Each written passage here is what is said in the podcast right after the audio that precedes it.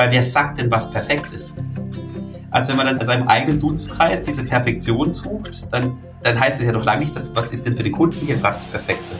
Also was braucht der denn wirklich? Und es ist eher gefährlich, wenn man Menschen hat, die, die äh, Experten unter sich besprechen, was ist das Perfekte, anstatt zu schauen, was braucht der Kunde, was ist auch vielleicht gut genug.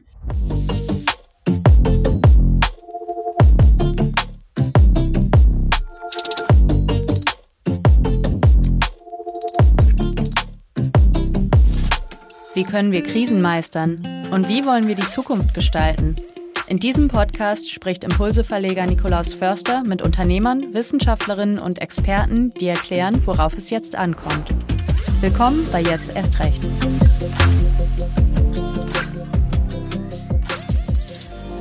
Nur wer innovativ ist und sich immer wieder neu erfindet, wird auf Dauer Erfolg haben. Das sagt Christian Steiger, der Geschäftsführer des Softwarestellers Lexware. Ich kenne Christian schon seit Jahren. Er arbeitete zunächst für die Haufe-Gruppe, gründete ein Start-up und kehrte dann zu seinem Arbeitgeber zurück, und zwar um Innovationen voranzutreiben. Das Spannende, Christian hat gezeigt, wie sich Innovation organisieren lässt, und zwar neben dem Kerngeschäft.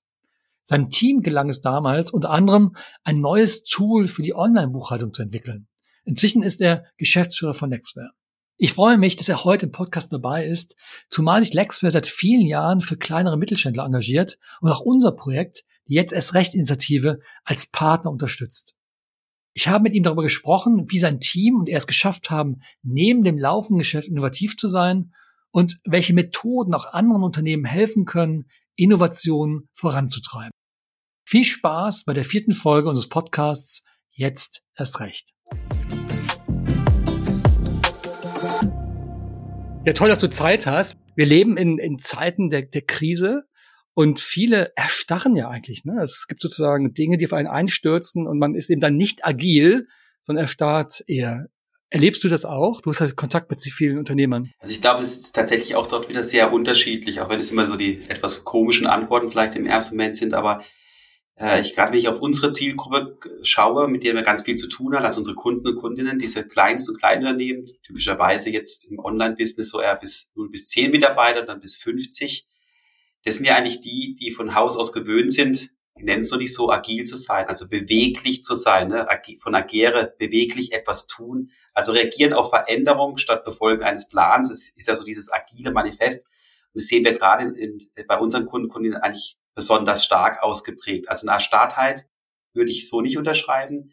Es ist eher eher dieses nicht gehört werden. Ne? Äh, will, ich glaube auch, das sind nicht die, wo man als Opfer darstellen darf. Das sind sie ganz sicher nicht. Es sind ja genau die, die die kämpfen ja für, für sich, fürs Unternehmertum, für ihre eigene Existenz. Und das ist ja der, dieser, dieser Antrieb, der diese ganze, ja, diese ganzen Unternehmer, Unternehmerinnen so unglaublich stark macht, weshalb die eigentlich die Besten sind, äh, eben nicht in Schockstarre zu, äh, zu verharren. Sie können sich es auch schlicht nicht leisten. Sorgenpunkte sind eigentlich gesagt andere, die mich da gerade treiben, wenn ich an diese ganzen kleinen und kleinen Unternehmen schaue. Wir kommen gleich zurück auf die Gegenwart, aber ich will noch mal äh, in deine Vergangenheit schauen. Du, du arbeitest jetzt mit Unternehmern, mit Mittelständlern, mit kleinen Unternehmen, aber du warst selbst auch mal Gründer. Ähm, vor vielen Jahren hast du ein Unternehmen gegründet. Was war damals das Gefühl und die Motivation, in Bewegung zu kommen, wie du es beschrieben hast? Ja, das war dieses, natürlich kamen wir eigentlich aus diesem Angestelltenverhältnis, also dieser, dieser einerseits gefühlten Sicherheit und auch Konstanz. Das hat ja auch sowas, wo ein bisschen vielleicht bequem wird, vielleicht auch nicht mehr so hungrig ist und mich hat es damals einfach massiv gereizt und ich war einfach hungrig zu zeigen, Mensch, mit dem, was man jetzt auch gelernt hat, kann man das nicht auf einer ganz anderen Seite anwenden und auch in dieser vollkommenen Gestaltungsmöglichkeit zu sein, die ja ein Unternehmer, Unternehmertum ausmacht. Also dieses nach vorwärts gucken, in diese Bewegung kommen. Erzähl mal kurz, was ihr gemacht habt. Damit wir was, das, äh, danke, ja. Also wir haben damals, äh, das war 2008, tatsächlich schon äh, einige Jahre, da war das iPhone ein Jahr alt. Aber in der Zeit haben wir gerade so die Gründungsphase gehabt und haben dann im Bereich Livestreaming, also das, was heute jeder ganz normal kennt, ne? man streamt Netflix, man streamt äh, eben Videos. In der Zeit war das ein Begriff, ist noch nicht so ganz prominent. Und da haben wir gesagt, äh, quasi jeder kann Fernsehen sein, weil jeder konnte streamen. Also jeder konnte eine Live-Übertragung einfach ins Internet rausschieben und dann auf Mobile oder eben halt äh, natürlich am PC entsprechend anschauen. Wir kommen von dem On-Demand-Videogeschäft. Ne? YouTube kannte man, 2006 an Google verkauft. äh, in aller Munde und ich glaube auch das On-Demand-Video war da schon sehr, sehr stark ausgeprägt, zumindest im Konsumerbereich. Die Idee war, der nächste Schritt müsste doch evolutionär dieses Livestreaming sein. das ist das, was wir da äh, gemacht haben, mit unterschiedlichsten Formaten. Aber wahrscheinlich ein bisschen früh für die Zeit, oder? Jetzt weiß ich das besser, absolut. Es ist nicht gut, wenn man viel zu früh ist, weil dann fehlt ein bisschen die Infrastruktur. Und das kann man sich heute gar nicht mehr vorstellen. Das damals war auch Bandbreite schlicht ein Thema und auch nicht so arg umsonst, vor allem wenn gestreamt wurde. Äh, auch die Qualität, wie wir das heute tagtäglich ja durch Videotelefonie auch kennen oder auch hier 4K-Videos über Netflix, Amazon Prime, Disney und Co. streamen, das wäre damals undenkbar gewesen.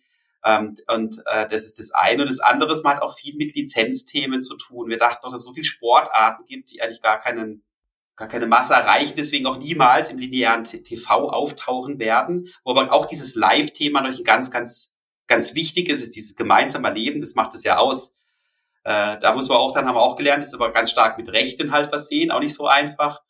Wir hatten dann äh, Safaris, haben wir sehr viel gestreamt. Also wir hatten in Südafrika Leute, die tagtäglich dann in der Morning- und Evening Drive quasi beobachtet haben. Das wurde live gestreamt. Da habe ich dann wieder gelernt, es ist leichter aus dem Busch zu streamen, wie, wie vielleicht die Infrastruktur in manchen Städten zu der Zeit, äh, vielleicht auch noch heute noch, äh, in Deutschland ist. Auch ein spannendes Erlebnis. Und ja, insofern war die Zeit sicherlich ein bisschen arg zu früh. Und wir haben es leider nicht erkannt, das kann ich auch offen sagen wie zum Beispiel Twitch, wer das kennt, es wurde von Amazon gekauft, die haben dann irgendwann erkannt, da waren, das haben wir nicht, nicht erkannt, dass das Thema ähm, Gaming, ne, also E-Gaming, ähm, Spiele, die wahnsinnig viel zuschauen äh, und eigentlich das danach schreit, auch dann eben, weil es eh schon auf dem Rechner läuft, direkt dann auch live zu streamen und das, das schauen halt unendlich viele Menschen an.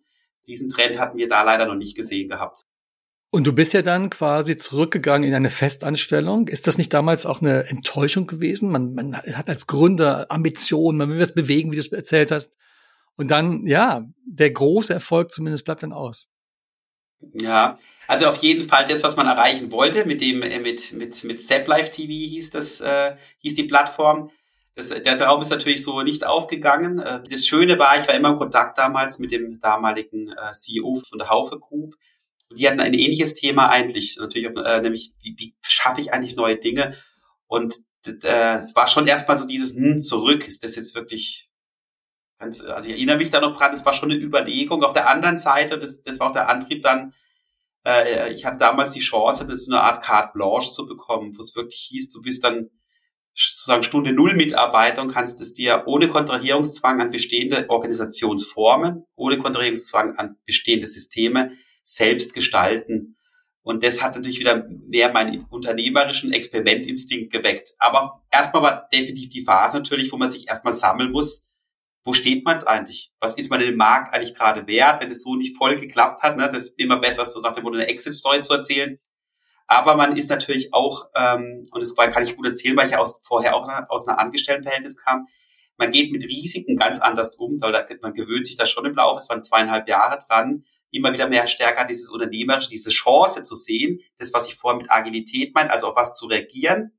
Weil das kann schon sein, dass man das vielleicht ein bisschen verliert im, im Angestellten-Dasein, ohne zu sagen, dass es deswegen schlecht oder besser ist. Aber mit dem Thema konnte ich dann vielleicht auch ein bisschen anders wieder umgehen und auch dann damit, ob, wie stark fühlt sich denn als, als Zurückkommen an versus was gibt's denn da für eine neue Chance?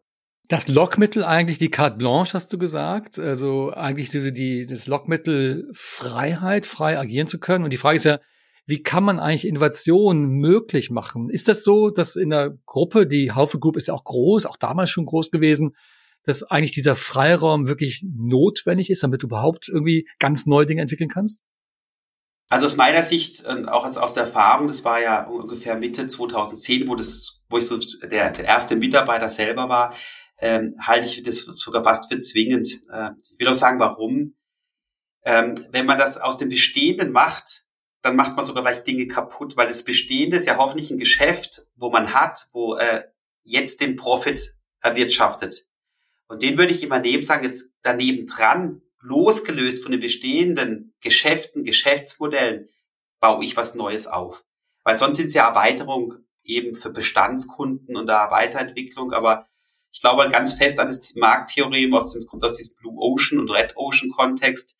Also Blue Ocean steht für das Unbekannte, für den Wettbewerb ausweichen. Äh, und das geht ja nur, wenn ich dann auch loslasse von den Bestandskunden, um es ganz offen zu sagen, sage, wie, wie sieht denn mit dem neuen Medium die neuen Möglichkeiten aus und auch die neuen Bedürfnisse. Und das, das hat auch was mit Loslassen zu tun. Wenn ich das versuche, aus einer bestehenden Organisation zu schaffen, halte ich jetzt zumindest in dem Kontext, wo wir jetzt hier sind, für sehr, sehr schwer. Und ich kenne auch eigentlich fast kein Beispiel, außer vielleicht Microsoft, wo ich da nennen könnte, die sehr gut sind, wenn sie sozusagen andisruptiert werden, das Spiel wieder zu ändern. Hm. Also Blue Ocean ist, ne, Blue Ocean, Red Ocean, der rote Ozean ist halt der Markt, wo man gegen einen antritt, wo alle das Gleiche machen, so ungefähr Preiskampf und man zerfleischt sich gegenseitig.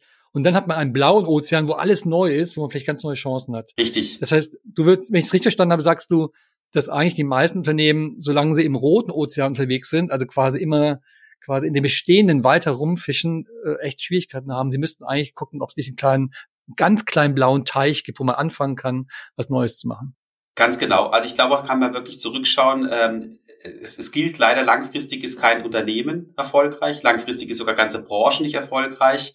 Ähm, wenn man überlegt, wie jung auch das, äh, das, das Segment der IT ist, wie jung das Internet ist, na, alles, was wir heute ganz selbstverständlich nutzen, gab es vor Jahren halt gar nicht. Auch Bankprodukte kann man da nennen.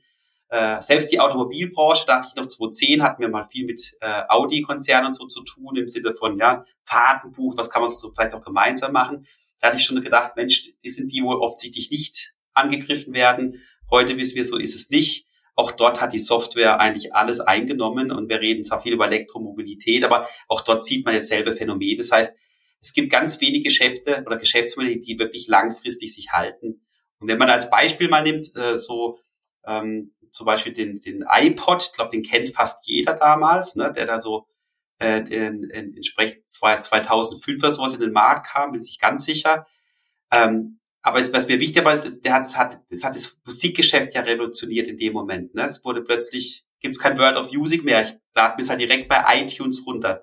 Ich habe eine andere Kundenbeziehung aufgebaut, weil ich keine LP, wer das noch kennt, kaufen muss oder eine Single mit fünf Liedern, sondern wirklich das eine Lied. Du meinst eine Langspielplatte? Eine Langspielplatte, genau. Und sie hatten es legal gemacht, nämlich die Label mit ins Spiel genommen. Aber, ne, dann kam das iPhone dann, also so ein paar Jahre später und iPod heute spielt natürlich in dem Marktsegment eigentlich fast keine Rolle mehr.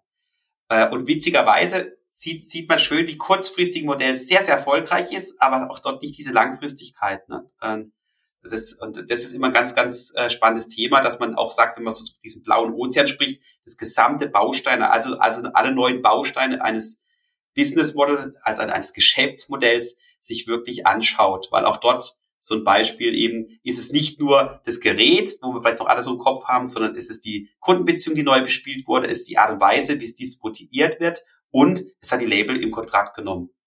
Kann man gerade aktuell auch bei Spotify sehen, hat sich nochmal wiederholt, äh, wer, das, wer vielleicht Netflix zu Hause hat. Wenn man das so hört, hört sich das total klug an, sehr logisch. Klar, du man brauchst einen blauen Ozean, nicht einen roten. Und dennoch würde ich sagen, sind die meisten Unternehmerinnen und Unternehmer nach wie vor im roten Ozean unterwegs. Ist das nicht so? ja, das ist ja diese große Gefahr, dass die, also der, ich will jetzt hier kein, kein Bullshit-Bingo machen, entschuldiges Wording, aber es ist so dieser, dieser Erfolg von heute ist, ist, ist, das ist irgendwie so, es scheint der Feind von morgen zu sein. Und wenn Geschäft gut läuft, dann ist es auch, glaube ich, sehr menschlich und naheliegend, dass man erstmal das weiter optimiert, noch mehr vielleicht auch auspresst, die Zahnrädchen noch feiner schraubt, um dann noch mehr vielleicht Profit zu erzielen oder was auch immer das Ziel ist, dass das Unternehmen äh, hat. Und das haben wir ja gesehen, da gibt's ja diese ganzen Beispiele von Kodak, Schlecker, äh, aber auch äh, Netscape, äh, AOL, ne, kennt man vielleicht noch, die hat mal so Scheiben in Heftchen immer dabei. Ähm, äh, MySpace, ne, denn heute Facebook kennt kein Mensch mehr, war damals der absolute Platzhirsch. Also auch in der IT sind nicht nur diese, weil man oft immer auf die traditionelleren Unternehmen guckt, das stimmt ja gar nicht, es gilt für alle gleich dieses Gesetz. Und ich glaube, es liegt wirklich an dem, dass man sich da ein bisschen auf, dass man die Hungrigkeit verliert, und sich auf diesem Jetzt-Erfolg ausruht vielleicht ein bisschen, ausruht ist vielleicht ein bisschen zu übertrieben formuliert, vielleicht eher so dieses, ich schraube da weiter und merke gar nicht, dass da was Neues entsteht und mich eigentlich überholt an der Seite. Und wenn ich es dann merke, dann ist meistens zu spät, weil ein ganzes Unternehmen, egal wie viele Mitarbeiter, das hat schon so eine gewisse DNA und steht ja für irgendwas und hat eine Arbeitsweise, Methodik. Und wenn sich die, wenn sich die nicht ändert, und anfängt vielleicht nebendran zu ändern, seht ihr, da kommt Neugeschäft und sich gegenseitig zu akzeptieren, dann wird es halt ganz, ganz schwer. Und wir haben ja leider sehr, sehr, sehr viele Beispiele, die es dann nicht geschafft haben, weil andere es einfach nur ein bisschen besser gemacht haben. Es ist ja nicht immer dieses, Ich glaube, wir denken auch zu oft, das muss jetzt eine Erfindung sein. Das ist es nie, es ist immer eine Innovation, die einem eigentlich dann, zum Beispiel im unternehmerischen Kontext, dann Sorgen bereiten kann, wenn man nicht selber mitspielt. Also ich nehme mit, halt zum einen halt, hast du eben gesagt, die meisten Geschäftsbranchen werden sich verändern müssen. Also keiner soll sich in Sicherheit wiegen, weil es wird sich verändern. Und das zweite ist die Sattheit, ähm, dass eben die Sattheit gefährlich ist. Warum habt ihr es damals geschafft, in Freiburg, in der Haufe Group, dann trotzdem zu sagen, ja, wir starten jetzt blau. Wir wollen, dass auch ein blauer Ozean entsteht. Warum ist das damals gelungen? Also ich, ich glaube wirklich, das ist gelungen, weil ähm, also aus Management das, äh, das ist wirklich so zugelassen und getrieben hat. Man hat ja verschiedene Dinge probiert, die eben nicht geklappt haben, aus dem Bestand heraus äh, das Neue zu schaffen. Und das, also wenn man dann mal ein paar Mal merkt, dann klappt nicht, dann war das in der Zeit sicherlich auch wieder eine Form von Experiment zu sagen, jetzt, jetzt probieren wir es halt mal so, um es einfach mal platt zu sagen. Aber man gibt auch den Rückhalt und natürlich auch das Budget und man akzeptiert, dass andere KPIs nennen wir das hier immer, also Zahlen, das messen wir genau, Schlüsselkennzahlen, dass man da auf andere guckt, dass man zum Beispiel in diesem roten Ozean sicherlich logisch auf Profit guckt, das ernährt uns ja. Aber hier geht es vielleicht eher um Wachstum oder Potenziale in diesem blauen Ozean, um neue Bedürfnisse und um neue Märkte. Das klingt auch immer so super einfach, aber da muss man sich extrem von lösen, weil es ist nicht so, dass man jetzt da startet, hat ein bisschen Team drauf und ein, ein halbes Jahr später rollt schon der Umsatz los. Das ist eine Mehr, das gibt's nicht. Also ich habe das zwischen im B2B-Bereich noch nirgends gesehen und, und nur ganz wenige B2C-Geschäfte, die das geschafft haben, also diesen ganz, ganz kurzen Zeiten, das zu drehen. Also das heißt, man muss auch eine gewisse ja, ähm, Langatmigkeit an den Tag legen und sagen, ich, ich glaube daran und, und, und kämpfe auch dafür. Und ich glaube, das ist uns gelungen, weil wir auch zusätzlich so, wir wurden mal, glaube ich, in einem Management-Magazin als die Kannibalen aus Freiburg bezeichnet. Ich mag das wahnsinnig, diesen Titel, weil wir uns eigentlich immer versuchen, dann, bevor uns einer sozusagen weh tut und dies äh, frisst, genau, dann wollen wir es lieber selber fressen, weil ich sage es ganz offen, ich glaube auch wir als Organisation wären keine guten Disruptees. Also dass wir uns dann da wehren können, das ist nicht in unserer DNA. Äh, deswegen so manchmal sage ich es dann gern so ein bisschen so zur Innovation gezwungen. Wir müssen uns immer wieder selbst erfinden. Das ist Teil, das wir sogar schon in, der, in dieser Verlagszeiten ja gemacht haben, hinzu digital sehr früh auch ins Haus geholt haben. Das eine ist aber das, das Wissen, ist, man müsste es eigentlich tun. Das andere ist die Umsetzung.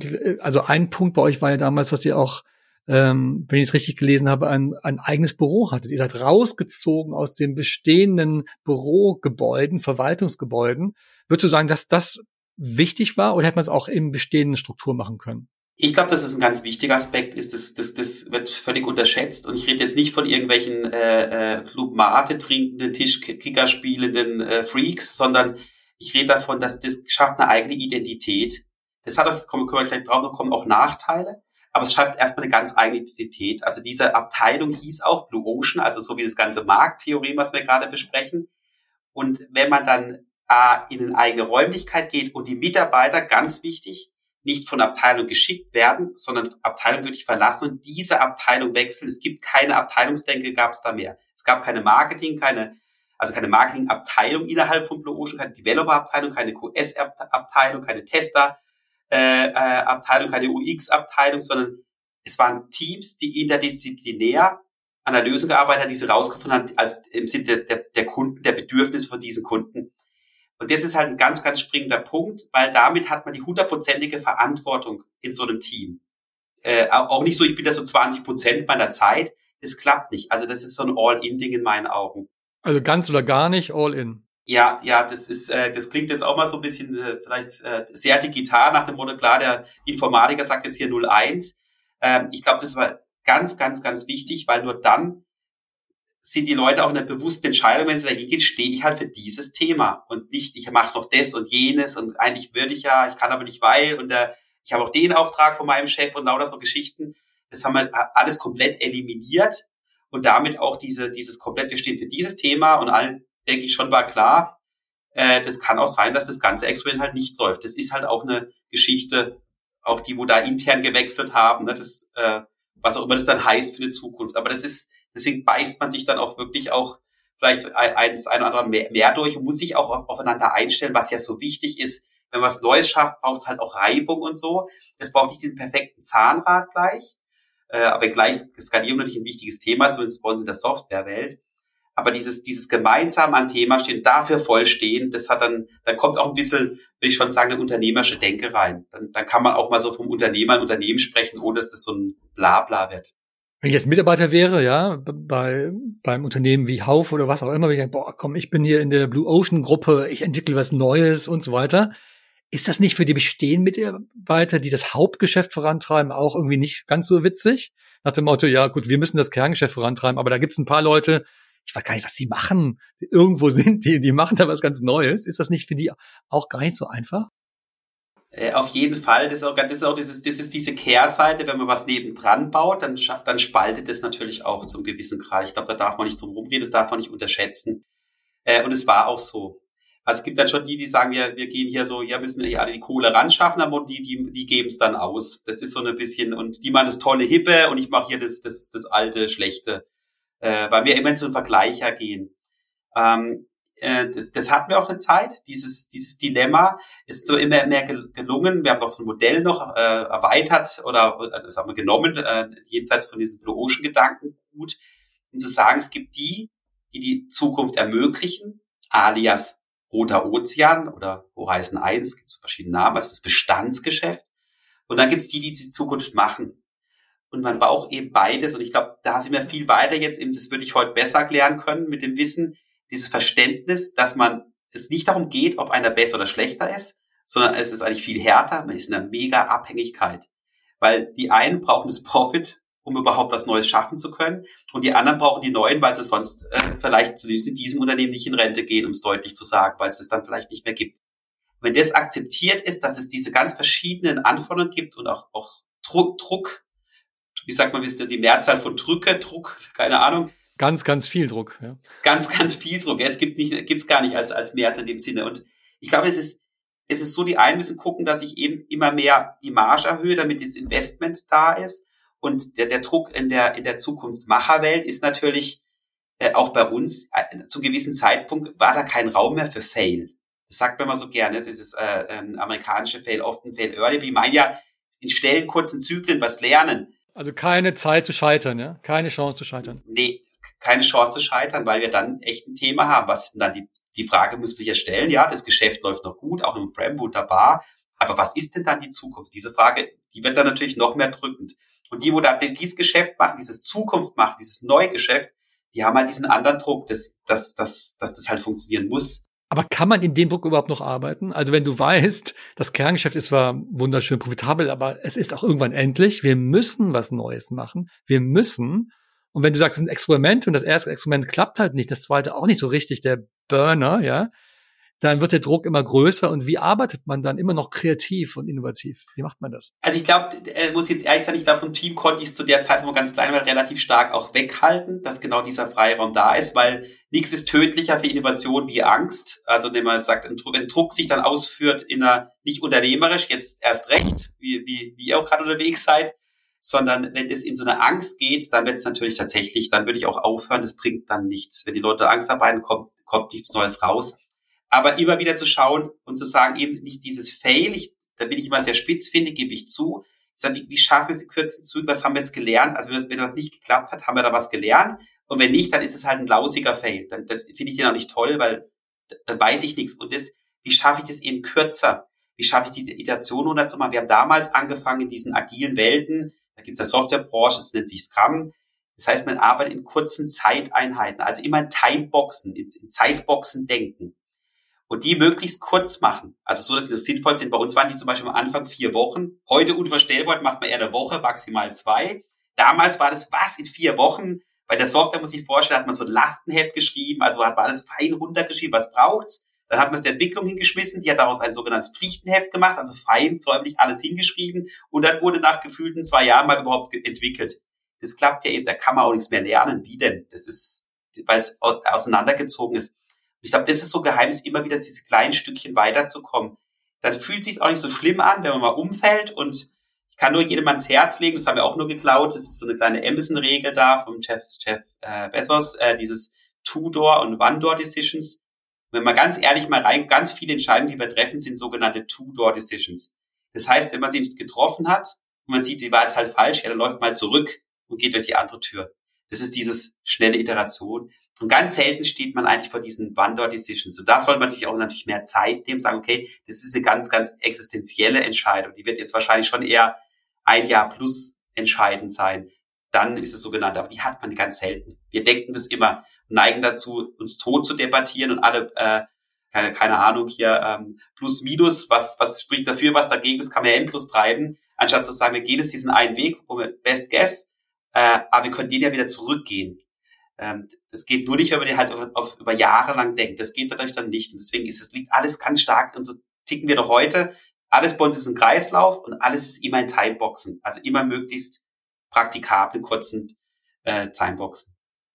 Das ist ja für, für Softwareunternehmen völlig normal, Scrum oder andere Techniken, Design Thinking und viele Dinge, aber für Menschen in Deutschland, die den Perfektionismus lieben, ja, die gerne Pläne schmieden, und dann lange, lange am Plan sitzen und dann erst in die Umsetzung gehen, ist das, glaube ich, ein Kulturwandel, oder? Ja, absolut. Aber auch für die Software, wir haben es gerade gesagt, wird man das anders gemacht. Äh, da hat man das alles erst äh, extrem viel rumdokumentiert, bevor es überhaupt losging. Ich glaube, das ist, weil man es eben dazu neigt, in so eine Perfektion zu gehen. Ich mag das Wort schon gar nicht mehr, weil wer sagt denn, was perfekt ist? Also wenn man dann natürlich in seinem, in seinem eigenen Dunstkreis diese Perfektion sucht, dann, dann heißt es ja noch lange nicht, dass, was ist denn für den Kunden hier gerade das Perfekte? Also was braucht der denn wirklich? Und es ist eher gefährlich, wenn man Menschen hat, die, die äh, Experten unter sich besprechen, was ist das Perfekte, anstatt zu schauen, was braucht der Kunde, was ist auch vielleicht gut genug. Und da liegt, glaube ich, viel mehr drin, äh, weil es immer, sie haben immer gelernt für uns, jetzt, wir haben es immer aufs Englisch halt da ein bisschen so, it's hard to say no. Also das, das stimmt auch beim Produkt zu sagen, gerade wenn so eine, unser so Produkt ist schon ein Baby, auch ein Softwareprodukt, auch wenn ich es anfassen kann, da entwickelt man eine gewisse Liebe zu. Und das ist einerseits gut, aber die Leidenschaft ist auch diese Gefahr, dass man anfängt, sich selbst zu überlegen, was jetzt besonders clever wäre und dann ganz arg enttäuscht ist, wenn es der Kunde vielleicht nicht gut findet. Und es ist wirklich diese, diese, diese Iteration kann ich eigentlich nur überall empfehlen. Die, äh, ich glaube auch, dass man die auf ganz, ganz viele Branchen und Geschäfte entsprechend ummünzen kann, weil jeder hat die Möglichkeit, schnell zu testen.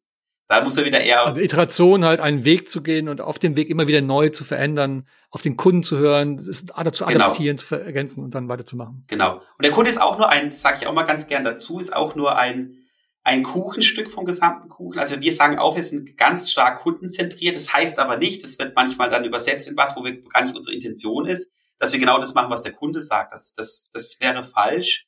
Also zuhören und was man gemacht hat, ist es gut oder schlecht, das ist wichtig. Also diesen Check beim Kunden. Äh, aber kundenzentriert zum Beispiel sagt, okay, was höre ich denn beim Kunden? Und der Kunden erzählt natürlich viel über, was vielleicht heute nicht gut ist oder was fehlt. Aber was das wirkliche Bedürfnis ist, das muss man schon selber rausarbeiten. Dann hat man noch Wettbewerb, den muss ich erkennen, um ihm auszuweichen. Dann hat man vielleicht noch eine eigene Produktstrategie, andere Vorgaben, hat eine Infrastruktur drumherum, also sprich Technologien, Märkte, die sich da auch bewegen, Talentmarkt, also Mitarbeitende finden und all dies, das, das, das Gesamte muss, wird man anschauen müssen. Aber egal, was man getan hat, wir sagen immer, der, der Entscheider ist dann tatsächlich der Markt entscheidet, wie wir arbeiten und nicht irgendein Chef. Weil nur der Markt, der zahlt uns ja, also sprich der Kunde, die Kundin. Und deswegen sind die, die eigentlich immer wieder bewerten, ist das jetzt gut, was wir machen oder nicht. Ähm, aber es gibt noch eine interne Welt dann natürlich, wo wir auch dagegen abgleichen. Ihr habt das ja damals sehr erfolgreich gemacht. Ihr habt, LexOffice kam damals daraus. Ihr habt andere Dinge entwickelt. Gibt es von dir Tipps für Unternehmer, welche Tools man einsetzen kann? Was für, also du hast eben erzählt, ähm, Iteration, also nicht den großen Plan machen, sondern wirklich halt kurze Zeiträume, immer wieder neu überlegen, was man verändern kann. Was hast du noch äh, für Tipps auf Lager, äh, sodass auch andere Unternehmer profitieren könnten?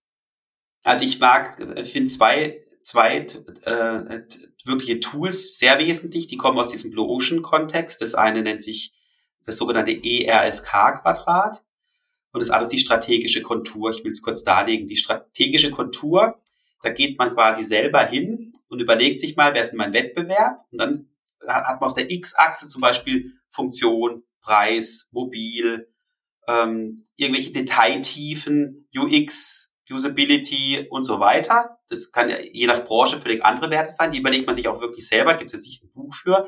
Und dann hat man die Y-Achse und dann macht man einen fiktiven Index von mir ist von 0 bis 10. Und jetzt fängt man an, jeden einzelnen Wettbewerber darauf abzutragen. Und dann wird man sehen, das ist dieser rote Ozean, der da rauskommt, dass die mehr oder weniger alle auf derselben Linie liegen. Also man guckt, wie gut sind meine Usability, also wie gut kann ich meine Website nutzen. Und ich sage auf Skala von eins bis zehn, ich schätze, wir selbst sind bei einer fünf, die Konkurrenz bei einer vier, die anderen bei 5,5. Genau, es ganz, wird alles eng sein. Der Preis hat sich auch schon ange, die Funktionstiefe ist eigentlich auch fast gleich, weil alle, einer bringt eine neue, der andere zieht nach. Und da hat man so eine Industry Curve, Curve nennen die das. Und jetzt kommt genau der Gag mit dem ERSK, das steht nämlich für Eliminierung, für Steigerung, für Kreierung und Reduktion. Das ist ein Viereck, wo man sich überlegt, was kann ich vielleicht auch eliminieren. Bei uns zum Beispiel in LexOffice war das, bei uns gibt es keine BWA, die man stellen kann. Bei gelernten Gesprächen, das guckt sich keiner an, das braucht man für den Start und so, aber man selber braucht es eigentlich nicht. Wir haben, wir haben auch eliminiert diese ganz vielen Auswertungen. Kommt vielleicht in anderen, aber zu dem Zeitpunkt war das nicht der, Fokus drauf. Dann haben wir ähm, reduziert in einzelnen Themen. Also da, da müssen wir jetzt auch nicht die Besten sein, weil das ist von der Nutzung nicht das Relevanteste. Äh, Rechnungsstellung haben wir versucht. Ich hoffe, das kann der eine oder andere uns vielleicht auch nutzen, bestätigen, zu steigern, also besser zu sein als vielleicht ist das im Wettbewerb. Ne? Wettbewerb ausweichen heißt ja, ihn zu kennen, diese Industriekurve, also besser zu sein. Also wenn der zum Beispiel eine 4 hat, dann hätten wir vielleicht eine 7 sein wollen. Äh, bei Eliminieren eben eine 0 und sonst ein bisschen drunter. Und der Hauptpunkt ist natürlich, das ist schon so ein Thema jetzt gerade genannt, ist dieses, was, was kann ich aber neu? Was ist das Kreieren? Was ist neu? Und für uns war das damals ganz klar, da, da laufen wir heute noch, nämlich wir haben für unseren den, das Bedürfnis, das wir bei unseren Unternehmer, Unternehmern rausgearbeitet haben, in wirklich tausende gefühlte Gesprächen, ist, wo stehe ich jetzt und vor allem in der Zukunft. Also war für uns ganz klar, wie kriegen wir möglichst leicht diese, diese, diese Belege und das ganze Thema rein ins System, um darauf basierend eine Liquiditätsplanung zu kommen. Das ist das, wo wir auch immer noch ins Laufe diese Kreierung und dass wir ein Ökosystem haben. Das gab es damals ja in, in der ganzen On-Prem-Welt nicht, dass so Steuerberater mit auf dem System arbeiten, dass wir selber mit Geschäftsbanklösungen in den Markt gehen. Das hat ja erstmal gar nichts mit Buchhaltung zu tun. Das sind alles diese Neukreierungen basierend auf dem ganzen Thema. Aber es ist gar nicht ganz, ich muss noch kurz einhaken, also dieses Thema eliminieren, reduzieren, würde ich sagen, brauchst du eine große Kundennähe. Ich muss verstehen, was Kunden überhaupt nutzen und brauchen es wirklich. Und wenn ich verstehe, mal, wir haben ja irgendwie 15 Features, die keiner nutzt, dann weiß ich, okay, reduzieren, eliminieren, weg damit. Aber das Thema kreieren, man schafft ja teilweise Dinge, die sich Kunden überhaupt gar nicht vorstellen können. Ne? Also damals irgendwie das iPad äh, äh oder das iPhone, also wie ein Te Telefon ohne Tasten, äh, wie soll das funktionieren? Absolut, keiner hat gesagt, ich will das Telefon streicheln, sage ich da immer, und heute machen wir es den ganzen Tag. Aber das ist, äh, das ist, da haben wir uns tatsächlich so Methoden äh, wie Designping, das war so 2010 genährt. Das, da geht's ja auch wieder nur um Timebox, wenn man es mal reduziert aufs Wesentliche. Und diese Bedürfnisanalyse, die kriegt man raus. Da kommt man nicht umhin, mit den Kunden sprechen. Kein Interview machen, also nicht was vorgefällt, sondern wir versuchen es in Excel-Sheet zu gießen, sondern äh, oder äh, oder am besten beobachten, wie wird es denn heute gelöst? Also ganz viele Themen, die einem nerven, löst man trotzdem schon irgendwie und da anfangen, Verständnis zu entwickeln. Dann kommt man so auf diese Neuthemen. Ähm, zumindest ist es uns gelungen. Wir haben jetzt ja keinen Steve Jobs hier, der, der das vielleicht erfunden hat, was man auch nicht weiß, ob es jetzt so war. Da gilt es wirklich am Kunden sein. Aber der Kunde, ganz wichtig, der sagt einem nicht die Innovation. Das, das, das habe ich noch nie erlebt. Also das ist ja, der, der kennen wir, glaube ich, alle die Sprüche, ne, dass uns hätte ähm, äh, keine Ahnung, Edison die Superkerze erfunden und Ford irgendwie das 18.000 Pferde vor einer Kutsche. Das ist nicht das Thema. Aber zu verstehen, wie machen sie denn heute, wie kann ich das denn lösen? Und vor allen Dingen, Technologie ist, glaube ich, immer ein ganz wesentlicher Treiber, nicht die Antwort, aber alles, was wir heute tun, ist immer auch Technologie. Ein ganz, ganz wichtiges Element zu gucken, kann ich die für was nutzen, was den Kunden dann einen neuen Nutzwert schafft. Das ist für uns natürlich auch mal ganz, bei uns war es halt die Cloud-Geschichte und so, aber damit hatten wir ganz andere Möglichkeiten, die wir halt in, der, in dieser anderen Welt auch gar nicht hatten und konnten da gucken, neue Bedürfnisse auch äh, für die Kunden zu zeigen, äh, die einem vielleicht so gar nicht sagt. Wir sind jetzt ganz tief reingestiegen in verschiedene Möglichkeiten, inno zu innovieren, Innovationen zu loszutreten. Und das in den Krisenzeiten. Ich höre jetzt viele Unternehmer, die sagen, hallo, ähm, ich habe echt anderes zu tun. Ich muss gucken, ich muss mein Bestandsgeschäft irgendwie absichern. Jetzt noch etwas völlig Neues, einen blauen Ozean starten. Wie soll das gehen? Was sagst du dazu? Ich kann das total verstehen, weil jetzt ist natürlich immer, das ist ja das, was wir vorher gerade hatten, dieses, dieses zurückgenommen, ich bewege mich so, bin ich so, so hungrig, weil läuft ja super. Oder es ist die Krise, dann sagt man natürlich, bleibe ich auch da, gucke ja nie, wie ich das rette. Aber in der Krise steckt ja genau das, dass das vielleicht, was heute gerade zählt, nicht mehr die Gültigkeit hat. Äh, also glaube ich eher, ist, ist man fast gezwungen, darauf zu gucken, was heißt denn das für mich, für mein Geschäft und wie kann ich das jetzt neu denken? Ob es jetzt immer gleich ein ganz neues Geschäftsmodell ist, aber ich muss doch genau dann sagen, wie stelle ich mich vielleicht anders und neu auf, weil dass, dass die Krise, ich will jetzt nicht dieses, dieses abgelutschte, vielleicht in jeder Krise steckt eine Chance, ich glaube, aber eine Krise schafft immer was Neues danach. Also danach ist was neu da und da will man doch Teil von sein. Und deswegen würde ich immer sagen, gerade in der Krise, gerade jetzt ist doch der Zeitpunkt, äh, drüber nachzudenken, wie, wie kann ich vielleicht mein Geschäft adaptieren, ändern. Und es ist, es geht nicht um Daniel Düsentrieb aus der Mickey Mouse, was neu zu erfinden, sondern gibt es da nicht Hebel, die ich ändern kann, auch in dieser Krise, die mir wieder neue Möglichkeiten geben, in, in Märkten vielleicht auch als Gewinner hervorzugehen, weil die gibt es in, in jeder Krise und egal in welcher Unternehmensgröße. Krise, jetzt erst recht was tun. Ganz konkret angenommen, jemand hat zehn Mitarbeiter. Du hast eben plädiert dafür, man muss quasi die auch wieder rausholen. Ganz konkret heißt das, zehn Mitarbeiter.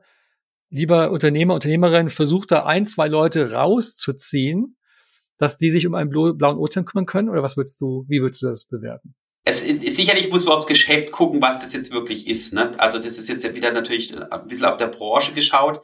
Ähm, aber vom, vom Grundmodell wäre das tatsächlich mein, mein Votem zu sagen, das, das tut erstmal weh, weil man sagen, ja, ich habe doch eh, ich muss ja gerade, wie ich das doch hinbekomme, aber schon weiß, das jetzige Geschäftsmodell wird mich nicht tragfähig bleiben, dann ist ja alles andere vielleicht nicht so clever, zu sagen, ich führe es dann halt äh, weiter zu Ende, weil dann habe ich vielleicht automatisch irgendwann noch weniger Mitarbeiter, weil ich den einfach schlicht nicht mehr leisten kann. Also jetzt zu schauen und sich zu überlegen, was heißt es denn? Und ist vielleicht dann auch, je kleines Unternehmen, auch tatsächlich ein bisschen Chefsache, auch wenn das eine hohe Anspruch ist. Ich weiß, dass ich das so sage, weil er muss dann vielleicht auch sagen, er kann auch umgekehrt sagen, ich gebe jetzt dem vertrauensvollen Mitarbeiter ein bisschen mehr diese Verantwortung fürs Bestandsgeschäft und gehe selber schauen, was ich denn neu mache. Weil ich dort, da, da kenne ich doch die Zahnrädchen, da weiß ich es doch schon, das kann ich ja viel besser erklären. Das liegt jetzt so ein bisschen am Typus auch, deswegen ist es immer so ein bisschen schwer. Hat man auch so Leute oder muss ich einen reinziehen mal? Aber damit sich zu beschäftigen, allein schon, sich mal anzuhören, Vielleicht mal daheim sich hinzusetzen, so eine strategische Konjunktur für sein Modell zu machen, für seine, für seinen Wettbewerb, sich dann zu überlegen, gibt es da nicht was?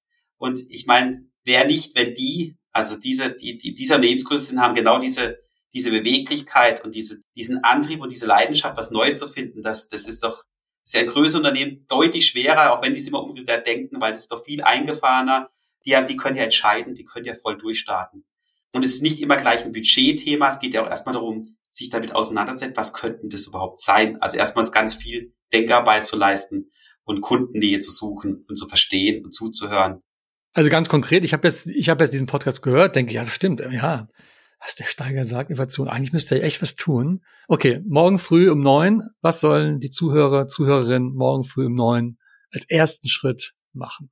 Ich würde machen, also ich würde tatsächlich mir mal mein jetziges Geschäftsmodell erstmal anschauen, also das nochmal wirklich sozusagen niederformulieren. Was ist denn mein Modell? Das äh, erlebe ich oft, dass es gar nicht so klar ist. Aber es, weil es mein Vorgehen ist, ich würde mir diese strategische Kultur mal angucken. Bin ich da wie tu, wie wir sagen würden, also so wie alle anderen auch. Vielleicht ist es ja auch okay und ich muss gar nichts ändern, weil ich sage, das sind die Zukunftsgeschichten. Ich würde, und dann würde ich natürlich anfangen, mit, mit Kunden zu sprechen, schnellstmöglich, und zu gucken, ist das, was ich da alles habe, braucht es das überhaupt? Kann ich irgendwas weglassen? Also ERSK, kann ich was reduzieren?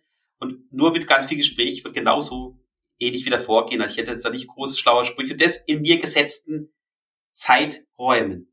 Also nicht jetzt sagen, ich mache das jetzt ein halbes Jahr oder sowas, sondern sich wirklich mal überlegen, was ist denn bis wann auch realistisch, was ich da raus schaffen kann. Ähm, und das in der Arbeitszeit auch aufteilen dann. Wenn man es nicht 100 Prozent machen kann, was bei vielen vielleicht nicht geht, oder bewusst sagen, jetzt nehme ich mir aber den Zeitblock und da gehe ich wirklich im wahrsten Sinne des Wortes raus und beschäftige mich nicht, nicht mit den Ist-Problemen gerade mal. Weil das, das klappt nicht, sonst zerreißt es ein. Also die, die, die Freiheit, die muss man sich dann tatsächlich wahrscheinlich auch hart erkämpfen. Das ist mir schon klar. dass, weil sie sagen, ja, wie soll ich jetzt noch mehr Zeit mehr stehlen? Das ist ja genau dieses, dieses, was uns allen schwerfällt, egal in welcher Größenordnung es ist, dieses Loslassen äh, von dem Bestehenden und das, das, das ist anstrengend, das ist immer anstrengend. Da gibt's auch keine, so ist dann super, das ist anstrengend und die Veränderung, äh, sage ich immer, die beginnt halt bei einem selbst. Menschen können sich nur selbst ändern. Ähm, und das sind vielleicht auch Krisen mit einem Katalysator, so hart es klingen mag, die einem auch vielleicht in diese Weise da auch reindrücken. Also ja, gezwungen zur Veränderung, so wie wir auch als in unserer Group-Geschichte sind Familienunternehmen, wir können auch nicht sagen, wir warten, bis ein Startup jetzt ganz erfolgreich ist und kaufen es dann für 500 Millionen. Den Cash haben wir nicht. Das heißt, wir sind genauso immer wieder gefordert, unsere Geschäfte neu zu überdenken und leicht paranoid, sagen wir ganz gerne, durch die Gegend zu laufen. Wir könnten uns da jetzt gerade vielleicht auch ja gefährlich werden. Uns sind wir noch richtig unterwegs, immer wieder dieses selbe Thema. Sind wir hungrig, sagen wir hier ganz gerne. Hungrig bleiben und sich lieber selbst fressen als gefressen werden. Ich danke dir Christian, für dieses Gespräch. Vielen Dank. Vielen Dank, Nikolaus. Dankeschön. Das war Jetzt erst recht, eine Produktion von Impulse, dem Netzwerk für Unternehmerinnen und Unternehmer. Eine neue Folge gibt es jeden zweiten Montag. Der Podcast ist Teil der Jetzt erst recht Initiative. Partner ist der Softwarehersteller Lexware. Mehr Informationen finden Sie in den Show Notes.